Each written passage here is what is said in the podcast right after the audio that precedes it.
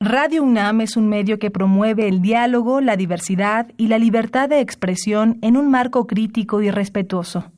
Los comentarios expresados a lo largo de su programación reflejan la opinión de quien los emite, mas no de la radiodifusora. Temas de nuestra historia. Un programa de Radio UNAM para recordar la historia y entender el presente. Creado por la doctora Patricia Galeana y conducido por el maestro Rubén Ruiz Guerra.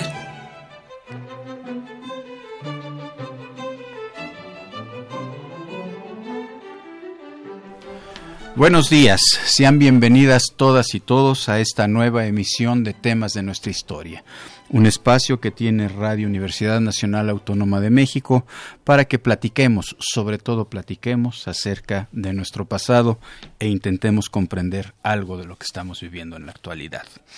El día de hoy tenemos un programa sumamente interesante. Vamos a hablar sobre el centro de la Secretaría de Comunicaciones y Obras Públicas, por mal nombre del centro SCOP, que es un espacio físico que se encuentra en la colonia Narvarte para hablar de, eh, de, la Ciudad de México. Para hablar de este tema, tenemos como invitados a varios integrantes del Seminario de Investigación y Documentación de la Memoria del Centro SCOP, que es un proyecto encabezado por el doctor Renato González Mello en la Facultad de Filosofía y Letras, y que en el cual participan también, nos acompañan Luisabel Bastida Medina y Yatsibe Ameyali Soto Romero. Sean bienvenidas. Pues nada más para dar unos cuantos elementos más acerca de el doctor González Melo, diremos que es licenciado y doctor en Historia del Arte por la Universidad Nacional Autónoma de México, ha hecho distintas labores de investigación y curadurías y eh, fue director del Instituto de Investigaciones Estéticas de nuestra universidad hasta hace relativamente muy poco tiempo. Y entre sus trabajos más conocidos están las obras acerca de eh, José Clemente Orozco, pintor revolucionario, ¿no? Y algo así como un catálogo de la colección del Instituto Cultural Cabañas sobre el material de José Clemente Orozco.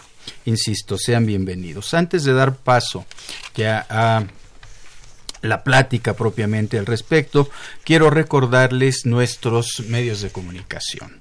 El teléfono es el 5536-8989 y repito, el teléfono en cabina 5536 8989. Recuerden que estamos en el mejor ánimo de recibir sus preguntas, sus felicitaciones también, siempre son muy gratas, y eh, sus comentarios con respecto a lo que se está platicando aquí.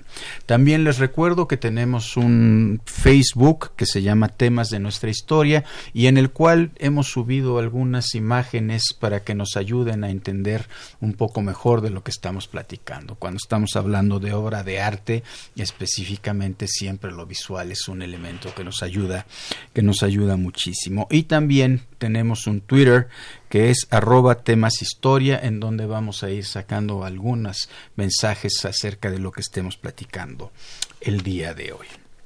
Bien, Renato, gracias por estar aquí. Gracias a ti. Em, ¿Qué es el Centroscope? Bueno, eh, es fue la sede de una secretaría que se dividió en la segunda mitad de los años 50 la Secretaría de Comunicaciones y Obras Públicas, que fue una institución porfiriana eh, creada durante el gobierno de Porfirio Díaz y que sobrevivió a la revolución y llegó al principio de los años 50 cuando vino el desarrollismo y las posibilidades, cuando, cuando, vino un cierto boom para la economía mexicana, la encargada de construir carreteras, de, de armar la red telefónica, y de la construcción por parte del gobierno, una buena parte de, un gobierno que eh, se puso a construir furiosamente. Oye, pero qué interesante secretaría tiene, construyó dos edificios emblemáticos. Así es, el, eh, el, palacio, el, actual Museo Nacional de Arte, eh, lo que era la sede de comunicaciones, y en, cuando, cuando llega el gobierno de, Adolfo Ruiz Cortines, el secretario Carlos Lazo, eh, decide que se necesita concentrar un montón de oficinas que ya no caben en el Palacio de Comunicaciones y eh, eh, aprovecha y, trabaja con el arquitecto Raúl Cacho para eh, crear esta gran eh, este gran conjunto de oficinas que incluía como era frecuente en la época eh, guardería unidad habitacional hospital este en fin todo lo que se era una pequeña ciudad. Er, y que fue, y esa es la razón por la que nos metimos en esto, que quedó, quedó como un proyecto de lo que se llamó la integración plástica, que era una doctrina estética que buscaba reunir a las artes visuales, eh, pues decorada completamente en, su exterior por murales en mosaico. Decimos artes visuales, nos estamos refiriendo a arquitectura, pintura, escultura arquitectura, escultura, pintura. Y esto nos hace una enorme manzana de una serie de edificios que todavía se mantienen, algunos vivos todavía, con una actividad de, eh, de, seres humanos y otros que pues parece ser que están entrando a una etapa en la que tenemos que reconsiderar qué vamos a hacer con ellos, ¿no? ¿Estaríamos de acuerdo con eso? Sí, totalmente. Es justo el problema. Ese es justo el problema. Bien. ¿Por qué al Estado le interesaba construir tanto y, digamos, con este tipo de concepto. El secretario Lazo y, era, era un hombre con proyectos eh, realmente de, gran aliento y con una mentalidad utópica. Eh, una prueba de ello es Ciudad Universitaria, él fue el administrador de eh, la construcción de ciudad universitaria y acompañado de ese prestigio, nadie le disputa que va a poder construir una Secretaría de Estado. Después de todo son dos o tres edificios contra más de una docena que, hicieron en CEU. Quizás eh, los estudiantes del proyecto puedan hablar eh, un poco más de, de, la personalidad de este funcionario que realmente hago algunos esfuerzos para que vean otras partes del problema porque es como personaje histórico un, un personaje muy atractivo, ¿no es cierto? Sí. Carlos Lazo tenía como una idea de centralizar toda la, la secretaría, pero es muy curioso que antes de de incluso llegar a ser secretario de comunicaciones, él ya tenía un plan para administrar no solo la Secretaría, sino el país. A partir de una idea que él empieza a desarrollar cuando, cuando es estudiante de arquitectura, en la que, pues, básicamente eh, planifica. Planifica todo a partir de las necesidades de los habitantes del lugar en donde esté, pero, o sea, esta abarca desde lo más grande, que pues lo podemos ver como en la secretaría, hasta lo más pequeño, ¿no? O sea, el... el habitar los interiores del espacio, ¿no? Eso es algo que él tenía como muy en mente. ¿Cómo voy a hacer para que eh, la persona que está viviendo se sienta a gusto en el interior de un espacio? Tenemos, por ejemplo, las, las cuevas civilizadas que él proyecta, que quedan, este, se, se, se construyen, pero no se terminan, ¿no? Este, cerca de, Santa Fe, me parece. todavía en Santa Fe. ¿En Santa Fe? Sí. Son unas habitaciones en, en las cuevas, habitaciones modernas, muy, muy interesantes dentro de las cuevas estas de donde habían sacado arena, entonces las quieren reutilizar para hacer habitaciones. Sí, sí, y salen en las revistas de arquitectura y todo. Y no se terminó ese proyecto. Hicieron como tres o cuatro, creo. Sí, sí, pero, eh, pero quedó inconcluso. O sea, sí se hicieron las pruebas piloto, eran eh, casas para obreros justamente, como se hace en la unidad habitacional, ¿no? Que también es un es uno de los ejes importantísimos del Centro Scope, eh, de, todo el conjunto que es el Centro Scope, ¿no? El, los, los edificios, la torre, etcétera. Eh, y pues también Lazo había estudiado en, Estados Unidos, ¿no? Ganó una beca muy importante en 42, la beca eh, Delano, eh, y allá eh, se enriqueció muchísimo de, del intercambio con todos los arquitectos norteamericanos. Oh, ya, bueno, pero esto de las, eh, de las em, de las cuevas me imagino que se resultaban muy caras en función de que las cuevas siguieron siendo habitadas por la gente sin ningún tipo de digamos apoyo o ningún recurso económico, ¿no? Eh, bueno, creo que tendríamos la, la perspectiva de, de, averiguar qué pasó. Eh, lo que pasa es que con el Centro Scope eh, ahora mismo estamos saturados, estamos haciendo una investigación que tiene algunos aspectos prioritarios. Uno de ellos tiene que ver con la memoria de, de los vecinos, de los habitantes de la unidad y de la Ah, colonia. Narvarte. Bueno, porque eh, realmente hab- había un proyecto de, de, de demoler. El edificio se dañó mucho en el último terremoto y en el 85. Entonces había el proyecto de demolerlo, llevarse los mosaicos a, a- a una obra pública hoy eh, abandonada, el aeropuerto de Texcoco, y mm, un poco intervinimos desde el Instituto de Investigaciones Estéticas porque nos pareció que no, no, es- no era justo que no, que no se atendieran las opiniones especializadas, porque además no le preguntaban a los que vi- vivían ahí, bueno, ¿y, qué, qué significa esto para ti? no? De los chavos que están en el, en el proyecto quiere hacer una encuesta visual con, con vecinos de la Narvarte para, pues, para entender cuál sería la expectativa y la experiencia de, de quienes viven ahí. Yo pienso que la identidad y la memoria de, de los habitantes de las ciudades tienen que ser también respetada y fortalecida. ¿no? Por supuesto, por supuesto, pero aquí estamos en el momento en que se está construyendo, apenas, apenas estamos entrando al Sí. tema, estamos en el momento en el que se está construyendo. ¿Por qué, quiero repetir mi pregunta, el Estado está tan interesado en construir tanto y tan bonito, vamos a decirlo así? Estamos hablando de la época inmediatamente posterior a la Segunda Guerra Mundial. Podríamos pensar que para las economías latinoamericanas ese es un momento de un cierto auge, hay dinero, eh, la- se han reestructurado las relaciones con los Estados Unidos, que sería la, digamos, la potencia hegemónica regional, y entonces eso permite pensar en este tipo de cosas tengo yo esa impresión. ¿Habría algún otro elemento por cual el Estado está tan interesado en gastar dinero en pagarle artistas plásticos para hacer esas obras monumentales, para gastar en construir eh, eh, eh, hacer construcciones que no solo sean funcionales, sino que sean bonitas, atractivas, llamativas. ¿Por qué? Bueno, es, la vieja pregunta. En fin, este pasa el tiempo muy rápido, por eso dijo, dije vieja pregunta de Alan Knight. Eh, eh, eh, la revolución da lugar a algo que de hecho existía antes, un Estado con, intenciones modernizadoras, pero que durante el callismo y durante el cardenismo no cuenta con los recursos para llevarlas a efecto. Lo- Los, los grandes proyectos de construcción, los sueños de, de enormes edificios, de escuelas por todo el país existen desde los años 20. Pero eh, el dinero para llevar a cabo eso, ahí discrepo un poco de Alan Knight, que piensa que viene de, de la economía de mercado. Yo creo que viene del petróleo, del petróleo que se nacionaliza.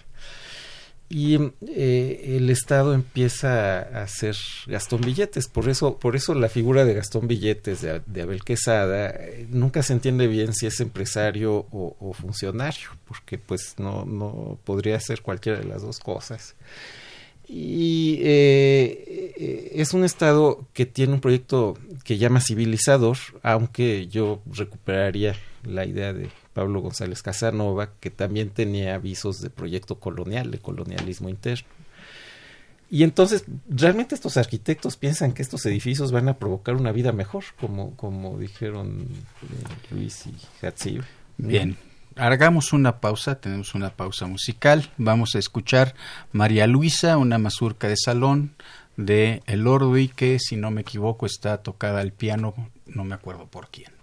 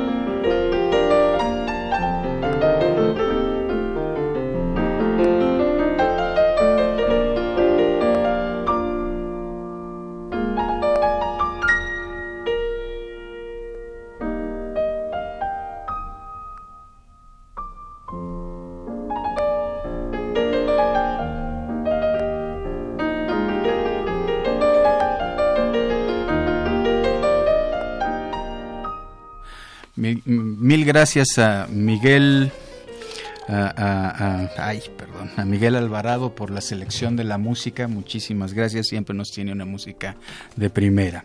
Regresemos entonces al tema. El Estado está tratando de modernizar a este país, está tratando de transformarlo. Renato, nos comentabas de esa imagen en donde se veía por ahí a un tetramotor volando enorme, trayendo la modernidad, mientras abajo un, una persona del pueblo con su burrito que anda caminando y que tendería a desaparecer, ¿no? Es esta idea modernizadora. En esa idea modernizadora, ¿cómo encaja el arte? Bueno, yo pienso, yo, yo pienso que es que las artes en, general han sido las grandes artífices de las naciones modernas, no solo en México, ¿no? En toda América Latina.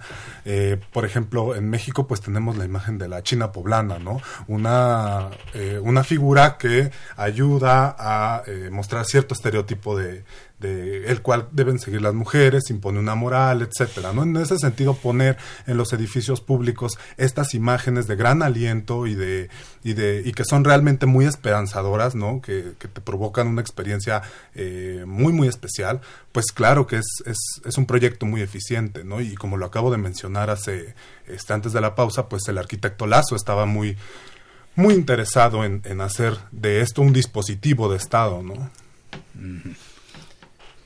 Sí, además, eh, bueno, este ya es el segundo momento del, del, muralismo mexicano en el que las en el que la línea había sido como comentaba un poco Luis que las imágenes educaban.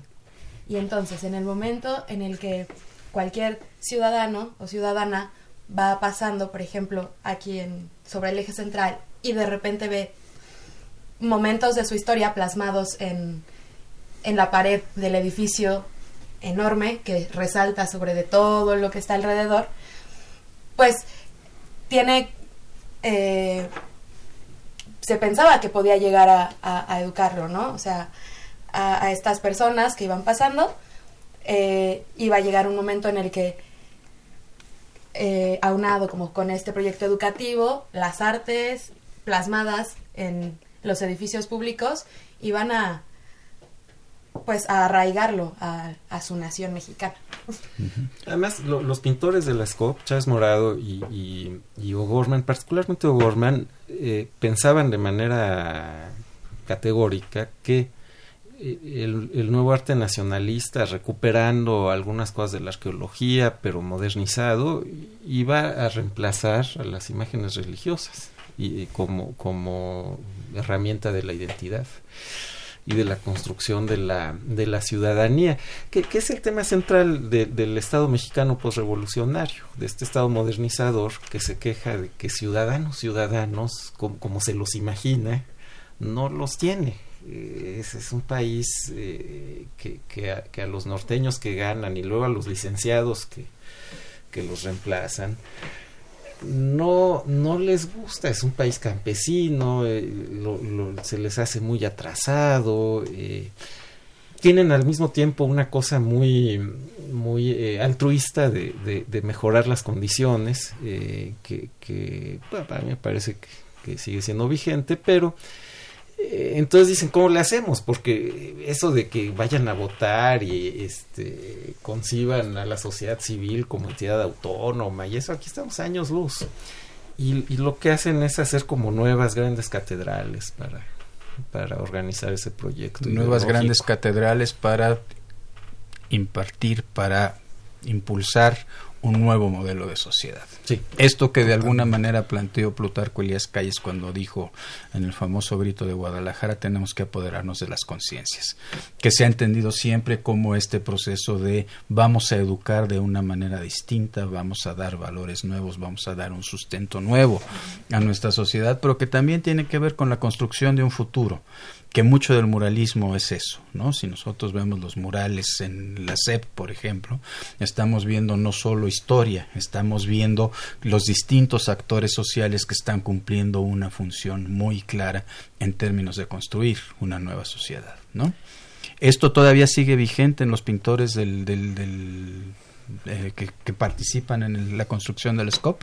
Eh, eh, sí, sí, y, y, además es un momento de, ruptura porque hay tendencias en, en, México que abogan por la autonomía de las artes, pero también es paradójicamente el momento en el que hay más oportunidades de fomentar eh, es un arte politizado, nacionalista, que, que, tiene una especie de sobrevida.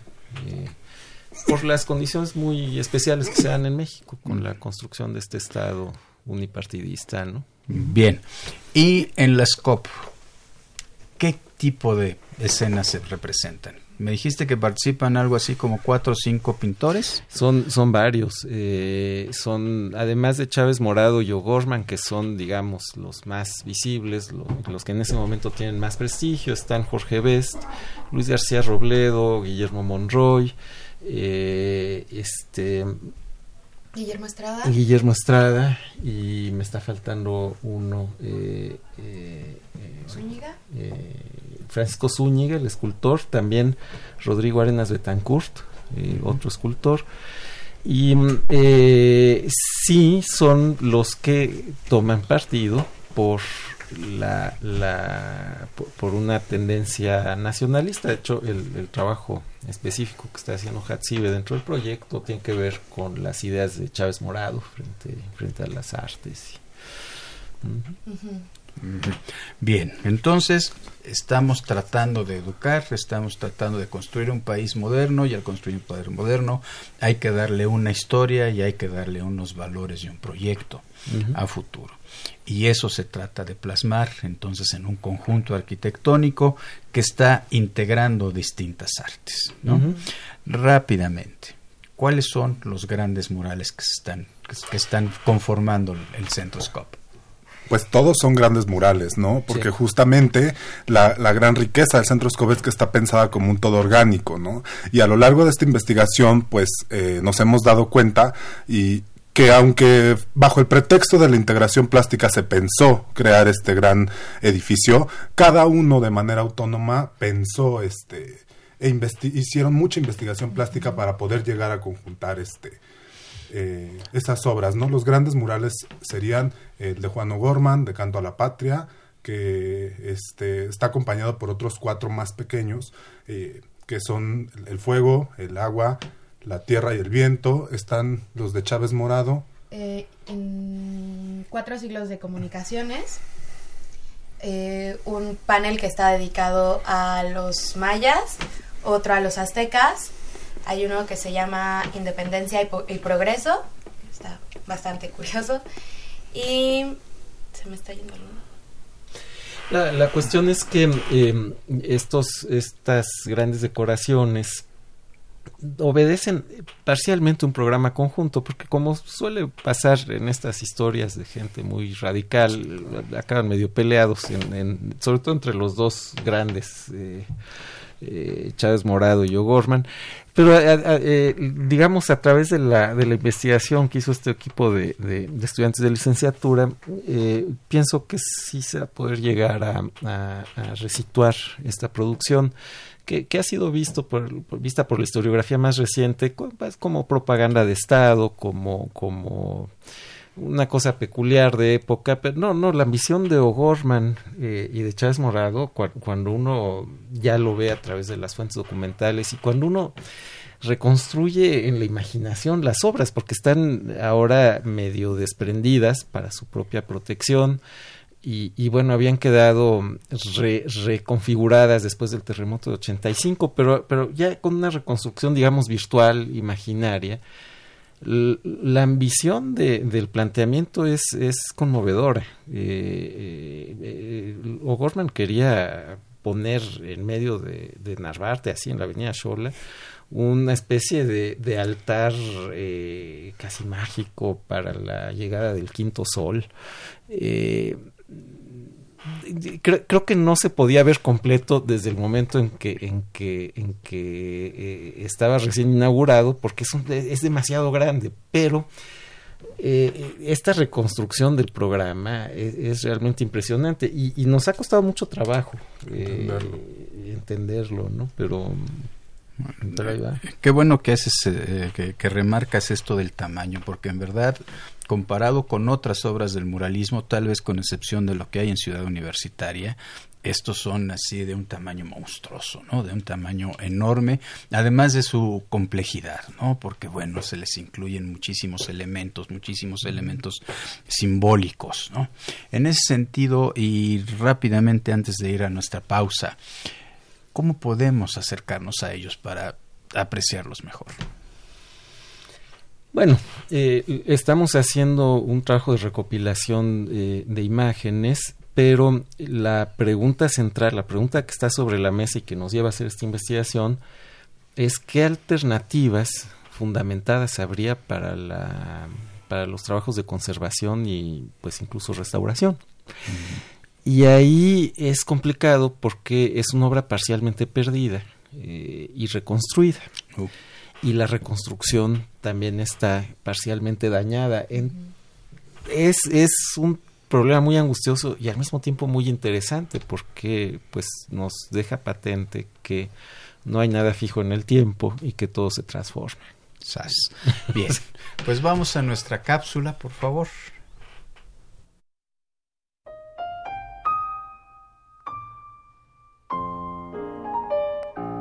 La Secretaría de Comunicaciones y Obras Públicas, SCOP, fue creada como dependencia oficial con el nombre de Ministerio de Fomento el 13 de mayo de 1891. Su sede, el actual Museo Nacional de Arte, fue construida inicialmente en el centro de la ciudad bajo la supervisión del arquitecto italiano Silvio Contri y se concretó en 1911. Originalmente el edificio de la SCOP fue pensado como un hospital para el Instituto Mexicano del Seguro Social pero al no contar con los suficientes recursos, el entonces presidente de la República, Adolfo Ruiz Cortines, dio a conocer en 1953 el inicio a una nueva política integradora en la que asignó al arquitecto Carlos Lazo la construcción de un conjunto de edificios que pudieran alojar las oficinas gubernamentales dispersas en la ciudad. Carlos Lazo, quien dirigía la SCOP en ese momento, contó con el apoyo y trabajo de los arquitectos Augusto Pérez Palacios y Raúl Cacho, con quienes había trabajado en la construcción de varios inmuebles de Ciudad Universitaria. El centro SCOP, como se le conoce, ubicado en lo que antes era la avenida Fernando Casas Alemán y Niño Perdido, hoy eje central Lázaro Cárdenas, esquina con la avenida Xola, tenía una superficie construida de 92.572 metros cuadrados y fue realizado en un tiempo aproximado de 14 meses. Dicho centro fue concebido como un conjunto urbano, razón por la cual contaba con un multifamiliar, un hospital, supermercados, comercios y campos deportivos destinados a los empleados de la Secretaría. El centro destaca no solo por su ubicación y estructura funcional, sino por sus valores artísticos. Los 6.000 metros cuadrados de fachada del centro están cubiertos por murales de mosaicos creados por los artistas Juan O'Gorman, José Chávez Morado y con obras de Francisco Zúñiga y Rodrigo Arenas Betancourt, entre otros. La técnica utilizada, conocida como mosaico mexicano, consistente en la utilización de piedras de colores naturales sin pulir, fijadas en placas precoladas de concreto armado, de un metro cuadrado cada una, que unidas forman las imágenes. La técnica es particularmente difícil por las limitantes en el color de las piedras. Sin embargo, también era un material resistente y barato. Juan O'Gorman utilizó la técnica mosaico mexicano de la forma más simple, mientras que José Chávez Morado añadió otro tipo de material cuando las piedras no dieron todos los tonos que necesitaba e incluyó barro esmaltado cocido a altas temperaturas y mosaico de vidrio. Otros artistas que trabajaron en la obra fueron Jorge Best, Arturo Estrada, Guillermo Monroy, José Gordillo, Luis García Robledo y Rosendo Soto. El tema de las pinturas hace alusión a las comunicaciones, a solicitud del secretario de Comunicaciones y Obras Públicas. Entre las obras que conforman el centro se encuentra en el muro principal correspondiente a la cabecera del edificio B el mural Canto a la Patria de Juan O'Gorman, del mismo artista son los murales Los Libertadores, Independencia y Progreso. Por otra parte, de José Chávez Morado, encontramos el mural titulado Los Mayas, y desde la entrada situada en el eje central Lázaro Cárdenas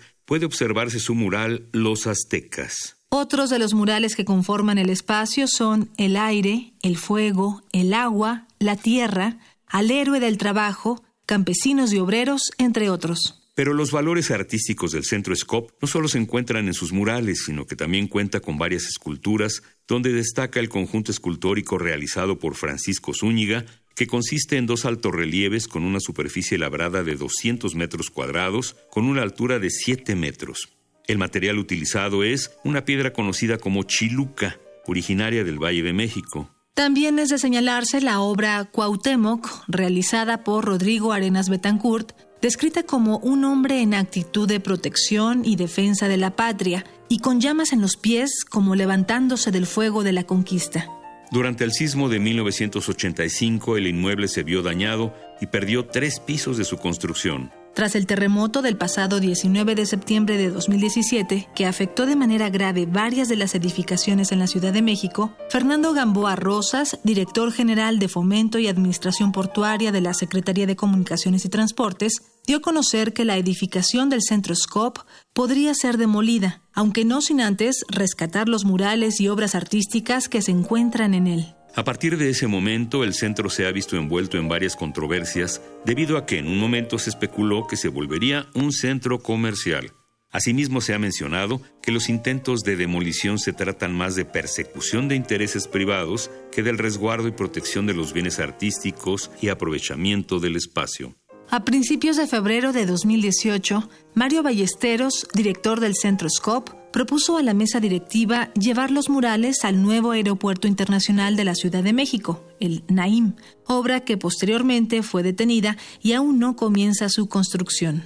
No obstante, a pesar de que algunos grupos consideran necesario demoler el centro y construir algo nuevo que cumpla con los lineamientos necesarios para soportar sismos, otros grupos han abierto el debate acerca de la posibilidad de rescatarlo y designar al centro como patrimonio cultural y urbano.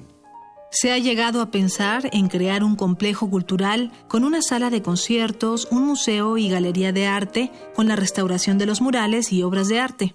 Lo cierto es que el Centro SCOP ha despertado un gran interés en la comunidad académica y artística acerca de los valores artísticos que deben rescatarse y protegerse.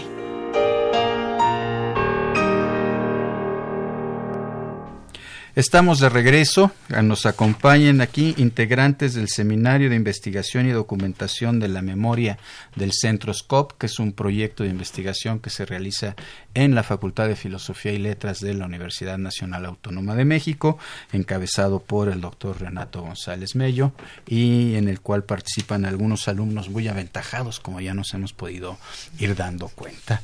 Les recuerdo también nuestros medios de comunicación, el teléfono 55 36 8989, el Facebook Temas de Nuestra Historia y el Twitter arroba Temas Historia. Eh, en algún momento mencionaste, Renato, que eh, se había hecho este concepto de lo que es el Centro SCOP bajo la idea de la integración plástica, ¿verdad? Hemos hablado algo acerca de los murales, ya nos dijeron cuáles son, eh, pero creo que también hay algo de escultura, ¿es cierto? Sí, es, es la escultura es importantísima porque justo son dos artistas que no son mexicanos, dos latinoamericanos, Rodrigo Arenas Betancourt, que es colombiano, y Francisco Zúñiga, que es costarricense. Eh, lo importante de este grupo escultórico eh, bueno, el de Francisco Zúñiga es el relieve monumental de la Tierra y las comunicaciones, de 7 metros de alto por 20 de largo cada uno. Son dos eh, relieves adosados a la entrada, eh, a una de las entradas, la que da eje central del edificio. Y lo interesante es que el, el, relieve se construyó y se, y se facturó en el sitio, ¿no? Llevaron las grandes, este, los grandes sillares de cantera y con un grupo de 25 canteros especializados, Zúñiga elaboró el, el, este, el relieve ahí, ¿no? Este, el relieve está adosado con una técnica este, pues muy extraña al, al edificio. Es como si fueran este, palillos. Por una cara tenemos eh, este, por una cara del sillar tenemos el tallado que nosotros vemos en la fachada y por atrás como una especie de punta de diamante que este con cemento se adosa al edificio y entonces es muy muy difícil de quitar no eh, de verdad verlo es emocionante. Yo apenas pude verlo eh, y de veras sientes que el, el, relieve te traga no no hay otra palabra porque es aplastante la monumentalidad la técnica, todo. ¿no? Y, la emoción con la que nos lo describes nos hace pensar, ojalá lo podamos visitar en algún momento en el futuro, ¿no? Ahorita es difícil. Ahorita es difícil, ¿no? Pero esperemos que lo podamos volver a ver, porque realmente es una obra que vale la pena, ¿no? Eh, también estábamos platicando un poco, me hicieron referencia a pinturas, hicieron referencia a pintores. ¿Es pintura lo que, lo que está conformando los murales? No, eh, los murales están todos hechos con mosaicos.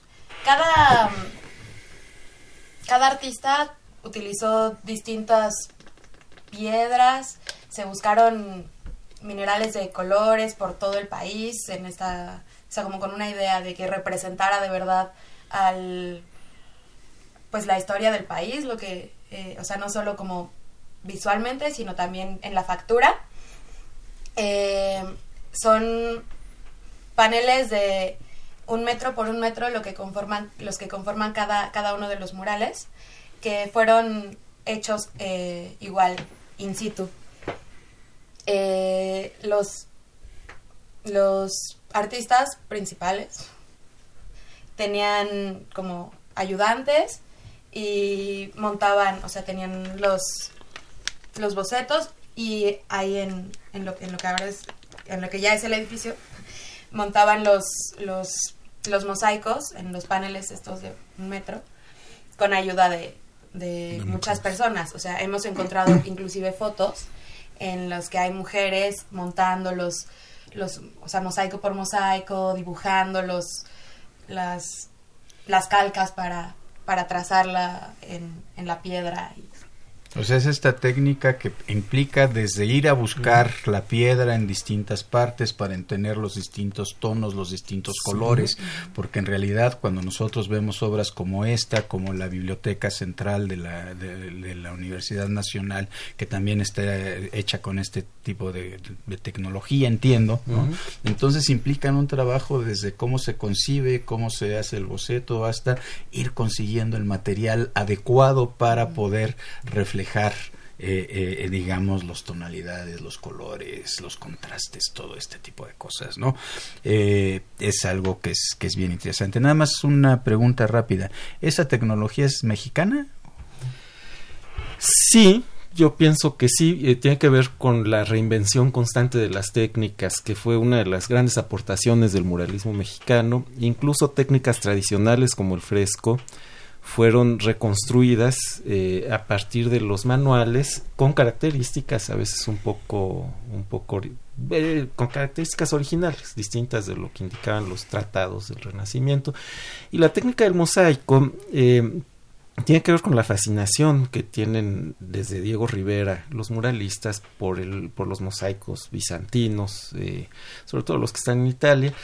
Y no hay que olvidar que el papá de los O'Gorman era eh, eh, ingeniero de minas. Mm. Entonces, para O'Gorman es muy lógico un poco regresar a preguntar eh, por tales y cuales tipos de piedra. Es, es parte, digamos, de su cultura familiar y se ve se ve se ven estas grandes composiciones. Ya ya que ya que te acercas ya que ves con cuidado realmente hay un, también en, los de Chávez Morado que, que usa algunas cosas de, de, origen industrial algunas más que O'Gorman porque por ahí también hay vidrio en los O'Gorman este eh, que, que, que, hay una finura en los matices eh, que, que, que realmente es una cosa muy muy delicada y muy grata Sí, bien, gracias. Rapidísimamente, ¿la arquitectura es tan innovadora en este centro como lo puede ser o tan importante como lo es el muralismo o la escultura? La arquitectura del Centro Escop se, se encuadra dentro del movimiento moderno mexicano, es, es uno de sus ejemplos más ambiciosos en, en términos, bueno, de que se pensaba que la arquitectura podía eh, cumplir algunas funciones de la política y de los gobiernos, eh, que, es, que es algo que toman un poco de, varias formas de pensamiento utópico, pero sobre todo de Le Corbusier. Y, y de arquitectos mexicanos que, que, participaron en el movimiento moderno internacional, eh, como nos explicaban eh, hace poco nos explicaba la doctora Elisa Drago de la Facultad de Arquitectura como Alfonso Payares. Hay, un pensamiento utópico internacional del que México participa y que sí, claro, el Centro Scope es una de sus instancias importantes.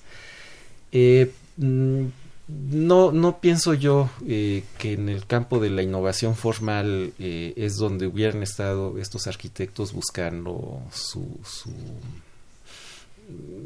pues el, cumplimiento de sus objetivos en este caso, ¿no? Este, querían que, el edificio fuera una especie de gran organigrama, eh, una especie de era un edificio computadora que iba a lograr la organización general del país, eso era lo que querían lograr. Ah, ¿Qué cosa? Bueno, todos seguimos queriendo organizar el país. sí pues... ¿No? No sé si lo podríamos lograr, pero bueno, eh, interesante el, punto. Bueno, su proyecto entonces, ¿qué es lo que se están planteando ustedes con su proyecto? Es un proyecto de, docencia, de aprendizaje. Eh, hay, en, en, nuestra Facultad de Filosofía y Letras, en la UNAM, un debate sobre cómo tienen que terminar las licenciaturas y creo que todos estamos de acuerdo en que tienen que terminar en algún tipo de experiencia de investigación, de articulación personal en un saber. Y yo, yo estoy a favor de una, de una modernización de los medios, manteniendo ese principio, y lo que estamos planteando es que eh, este grupo de estudiantes de licenciatura elabore un libro colectivo, cada quien un capítulo con una investigación eh, de un tema específico son estudiantes de historia y, Luis que es de latinoamericanos. Eh, y pues eh, que pueda ser un libro sometido al dictamen más estricto que pueda que pueda hacerse en la universidad que puede ser bastante bastante, bastante duro. y que apoyados en eso podamos quizás eh, pues una parte de, de, la tramitología una parte del ritual a la mejor a la mejor eh, pues tomar nota de que así se hacía y pasar a, formas nuevas. Y además, pues una cosa de participación de la comunidad universitaria en un problema social.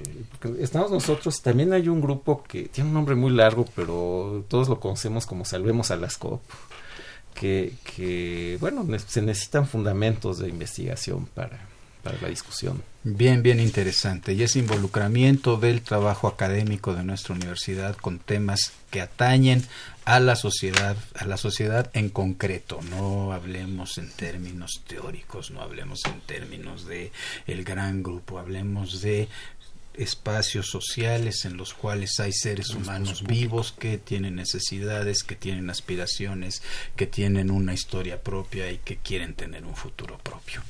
Vamos a pasar a la última pieza musical de, de nuestro programa del día de hoy, que será La Casita de Marfil de Ernesto Elordi. Elordi y en, está en el disco Obras del Romanticismo Mexicano.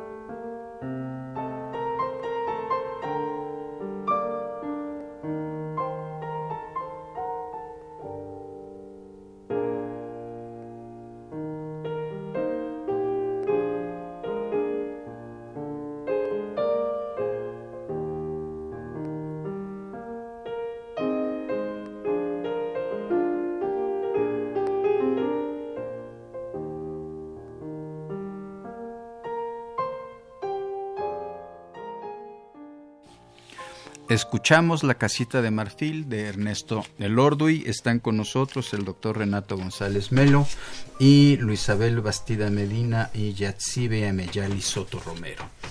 Tenemos, ay, nos acaban de llegar un chorro de preguntas, ¿no?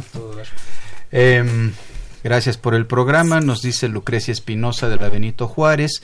Los murales del Centro Scope en su juventud trabajó para la Secretaría de Comunicaciones. ¿Cuándo se separó de obras? Fue eh, a, la, a la muerte de Carlos Lazo poco después se separa en comunicaciones y obras públicas. Cuando, cuando llegue el sexenio de, de Adolfo López Mateos, está clarísimo que van a ser dos secretarías separadas. Bien. Josefina Cruz de Huixquilucan, ¿es cierto que colapsará? ¿Ya se están guardando los mosaicos? Lo que entiendo de lo que hemos hablado con los especialistas es que no hay un peligro inminente de colapso y sí se están, por, lo que hemos podido eh, averiguar y platicar con las autoridades, se están tomando todas las medidas posibles para, la, para evitar que haya una mayor pérdida. No es un problema sencillo. Uh. Antonio Paredes de la colonia Juárez dice, este edificio siempre tuvo una administración muy irresponsable. ¿Alguna opinión al respecto, al respecto de esta opinión? La investigación especializada nos dará fundamentos para opinar sobre algo así. Muy bien, gracias. Siempre la investigación es indispensable claro. para poder generar ideas, para generar conceptos, pero sobre todo para generar certidumbres con respecto a las cosas que vive nuestra sociedad. Hugo Fuentes de la Cuauhtémoc, Crónica de una muerte anunciada, tema muy interesante, la historia de este edificio tiene mucho que hablar. Crónica de una muerte anunciada. Pero no fatal. De, desde que están empezando a construir el centro Scop que iba a ser primer hospital, hay opiniones de ingenieros que dicen, oigan, hagan eso en otro lado, y el suelo es muy malo, que es el problema hasta la fecha. Que no se pueda hacer nada eh, es dudoso. Hay, hay, aparentemente alternativas técnicamente viables. Eh, afortunadamente la investigación histórica en este caso podría contribuir a que, a que se aclararan esas alternativas. Perfecto. Eduardo Sánchez de Coyoacán. ¿Cuánto tiempo tomaba la creación de los murales con los mosaicos? Me imagino que fueron años. Pues tenemos dos años quizás, ¿no? Pero pues realmente era un equipo muy muy grande que trabajaba el eh, taller de integración plástica junto con el taller de artesanos, ¿no? Que era un poco la idea de la Bauhaus a la mexicana.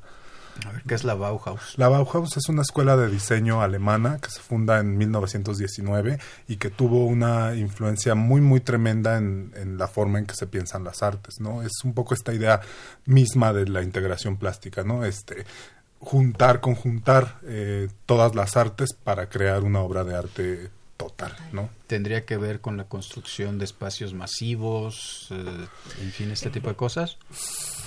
Sí, totalmente. Es básicamente eh, juntar a todos los artistas bajo una idea rectora en la que se busca no solo ser mmm, estéticamente como digerible, sino también útil a la sociedad. O sea, el, el, arte ya no se iba a quedar en los museos y estas cosas como más eh, conservadoras, sino iba a ser partícipe del, del desarrollo de la sociedad. Ya. Rodolfo Ramírez nos pregunta vía Facebook. La escultura Cuauhtémoc, que es la que se ve desde la entrada de la avenida Eje Central. Sí, es la de Rodrigo Arenas Betancourt, el Cuauhtémoc. Sí. El Cuauhtémoc. Mm. Bien. Mariana Becerril de Iztapalapa les da, eh, los felicita por el proyecto. Es Muchas muy gracias. importante el rescate de estos espacios sociales y culturales. Interesante tema. Gracias. José Alfredo Cid en Twitter. Twitter, atento al programa desde la Ciudad de México. Muy bien, todavía tenemos algunos más. Algunos más. Eh, um, eh, Isma, Isma San por Facebook. Saludos desde Toluca. Me gustaría que hubiera un nuevo movimiento muralista de corte nacionalista y que la población lo aprecie. ¿Históricamente es esto posible? Es imposible predecir el futuro y es eh, bastante raro que la historia se repita. Bueno, hay quienes dicen que sí se repite. Y hay todavía hay de teorías de que hablan de un ir y venir de la historia. Ahí entramos en la discusión. Yo con Heráclito. o sea, que no se puede uno bañar dos veces en el mismo río porque todo va avanzando. Efren Martínez de la Gustavo Amadera. ¿En qué consiste la sede 50 años de las artes? ¿Tenemos alguna idea? No, no, sabemos. necesitaríamos más información de qué es esto, ¿no? Los especialistas no, no, no lo reconocen. No sé si se refiere al 50 aniversario de la Academia de Artes. Mm, eh, Probablemente, no lo sé. Que es una, es, es una organización que fue fundada en 1969 por decreto del Ejecutivo para, para tener opiniones sobre en materia estética. ¿Y e, es nada más un órgano consultivo o hace otro tipo de trabajo? Es un órgano consultivo del, del, Estado, tal como está definido en un, en un decreto que elabora José Luis Martínez con Yáñez y ah. que firma Gustavo Díaz Ordaz. Bien, Rosario Velázquez de la Gustavo Amadero. ¿Qué comunicación tenía México con España y viceversa respecto a la construcción de edificios de comunicaciones? Es una muy buena pregunta. La comunicación del Estado mexicano con el Estado español en los años 50 es, es, muy restringida porque son los años del franquismo y México mantiene una posición vertical a ese respecto. Hay una embajada de la República y cosas así. Hay algún. Hay, es cada vez más claro que había redes de comunicación que nos interrumpieron. Eh, sin embargo, me parece que eh, el Centro Scope tiene que ver con eh, ejemplos, con, proyectos similares italianos y soviéticos, que, que, hablar de ellos sería como tema de otro programa, porque sí, sí es un tema eh, complejo. Sí, también en América Latina hay una enorme cantidad de este tipo de ejemplos, ¿no? Y bueno, podríamos pensar aún en la construcción de la capital de, Brasil, ¿no? Que es un proyecto, es, es macro, ¿no? De construir una ciudad para darle un espacio a los poderes. Eh, del, gobierno federal brasileño. Claro, eso tiene que ver ahí también con los problemas internos, que hay dos polos este, muy fuertes en términos económicos y políticos y había que sacar, digamos, los poderes federales de Río de Janeiro, de Sao Paulo. ¿no?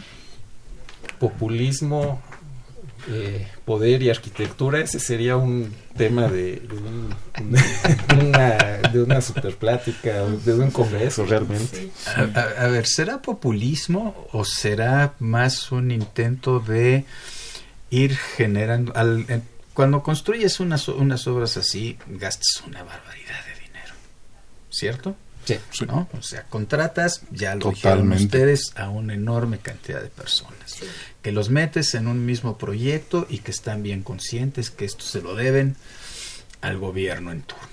¿Estamos de acuerdo? ¿no? Sí. ¿No es eso también un mecanismo de construir una base social? El, el, debate sobre qué, qué, puede llamarse populista eh, ahorita está a todo lo que da. En la prensa yo sería crítico de lo que se ha dicho ahí y en la historiografía. Eh, pienso como un, texto para orientar sobre eso el libro reciente de Federico Finkelstein del, del, del, fascismo al populismo en América Latina, que, es impresionante y muy, muy claro. Creo que el proyecto de Lazo eh, admite a medias la, la calificación de populista. Sí, sí gastaron mucho dinero, pero eh, lo que Lazo estaba pensando, más que construir una base social, era organizarla, eh, dirigirla. Eh, eh, y, todas sus representaciones gráficas son mapas aéreos, son aviones que navegan encima de las ciudades y organizan todo, en fin, ahí, ahí es más un planificador que un, que un dirigente en, ese sentido. Tiene mucho, mucho liderazgo entre, entre su gremio, eso lo tiene, pero, pero como profesionista, no, no es alguien que, que busque construir una política de masas y quizás ahí, ahí discrepa con otros sectores del gobierno eh, que, que claramente están en esa, en esa dirección. A final de cuentas es alguien que podría calificarse como un técnico. es un hombre del desarrollismo eh, y, esa es una época que yo creo que tenemos que revisar eh, a fondo porque se, demonizó mucho eh, en las últimas décadas y se hizo un análisis bueno, es legítimo preguntarse por los resultados, pero fue un análisis moralista y trivial, ¿no? Hay que, hay que revisar otra vez los desarrollismos. Hay que, hay que revisarlos. Por lo pronto nos quedamos con que tenemos una obra de integración plástica sumamente importante que vale la pena recuperar y que tiene mucho que enseñarnos, tiene mucho que decirnos y también nos puede apapullar con su grandeza. ¿no? Creo que ese es. un elemento totalmente es, es, es, muy importante. Pues tenemos que irnos. Muchísimas gracias a Renato, muchísimas gracias, a Luisabel y a Yatsibe por estar con nosotros, por compartir algo del proyecto de investigación que están haciendo en el marco de la Facultad de Filosofía y Letras de la UNAM. ¿sí? Y tendríamos que señalar que Temas de nuestra historia es una idea original de la doctora Patricia Galeana, que además nos coordina. El conductor es Rubén Ruiz Guerra. En la difusión está Elsa Aguilar. En la producción y redes sociales está Erlinda Franco. Eh, Miguel Alvarado nos apoya siempre con esta selección de la música maravillosa que hemos tenido en los últimos programas, en particular la del día de hoy me ha encantado. Está él entonces en la también de la cápsula. María Sandoval y Juan Stack son los dueños de las voces de nuestra cápsula. Lucero Rocha en los teléfonos, Gerardo Zurruza en la operación técnica y muchísimas, muchísimas gracias a la Federación Mexicana de Universitarias por el apoyo que nos da siempre. Temas de nuestra historia un programa de Radio UNAM para recordar la historia y entender el presente. Creado por la doctora Patricia Galeana y conducido por el maestro Rubén Ruiz Guerra.